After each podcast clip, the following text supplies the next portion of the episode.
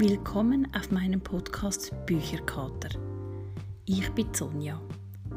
Heute geht es um den Roman Unerhörte Stimmen von Elif Shafak.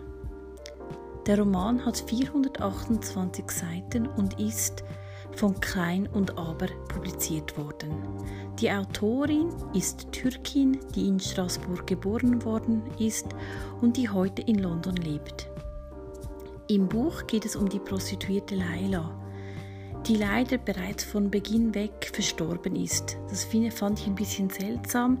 Eine Hauptfigur, die es eigentlich ja, von der ersten Sekunde an wie nicht mehr geht oder die bereits verstorben ist.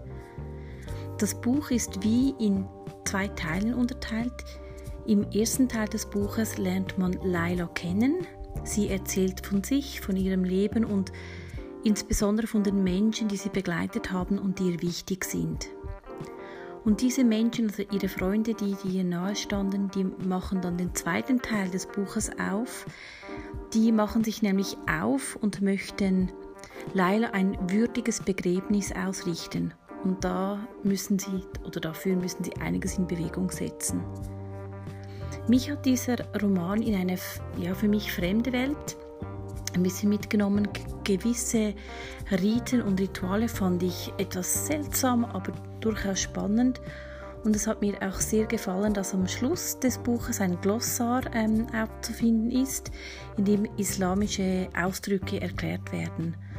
So habe ich dort zum Beispiel gelernt, dass ein Djinn ein nach dem islamischen Glauben ein böser Geist ist. Für mich, ich habe vorher einfach gemeint, ein Djinn ist eigentlich einfach ein Geist, ähm, ja, noch so bekannt ein bisschen von Aladdin und der Wunderlampe, wo man einfach reibt und der Djinn erscheint. Aber dass ein böser Geist ähm, gemeint ist damit, das habe ich zum Beispiel nicht gewusst.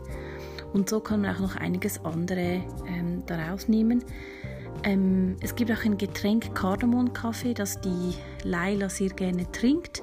Das habe ich dann selbst ähm, eigentlich gegoogelt und mir ein Rezept herausgesucht und das ausprobiert. Das schmeckt wirklich sehr fein ähm, kann ich auch empfehlen. Ich lese euch nun eine Stelle aus dem Buch vor. Keinem schlauen Polizisten wäre der Hinweis entgangen.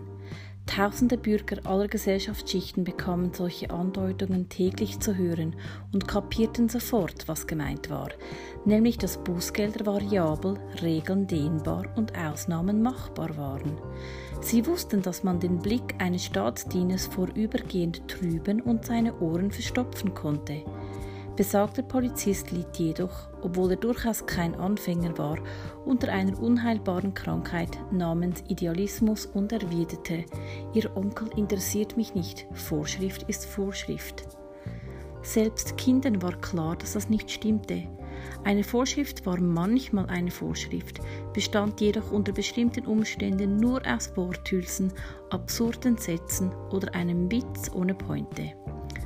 Vorschriften waren, sie, waren Siebe, deren grobe Maschen alles Mögliche passieren ließen, waren Kaugummis, die längst ihren Geschmack verloren hatten, aber nicht ausgespuckt werden konnten. In diesem Land und im gesamten Nahen Osten waren Vorschrift alles andere als Vorschrift.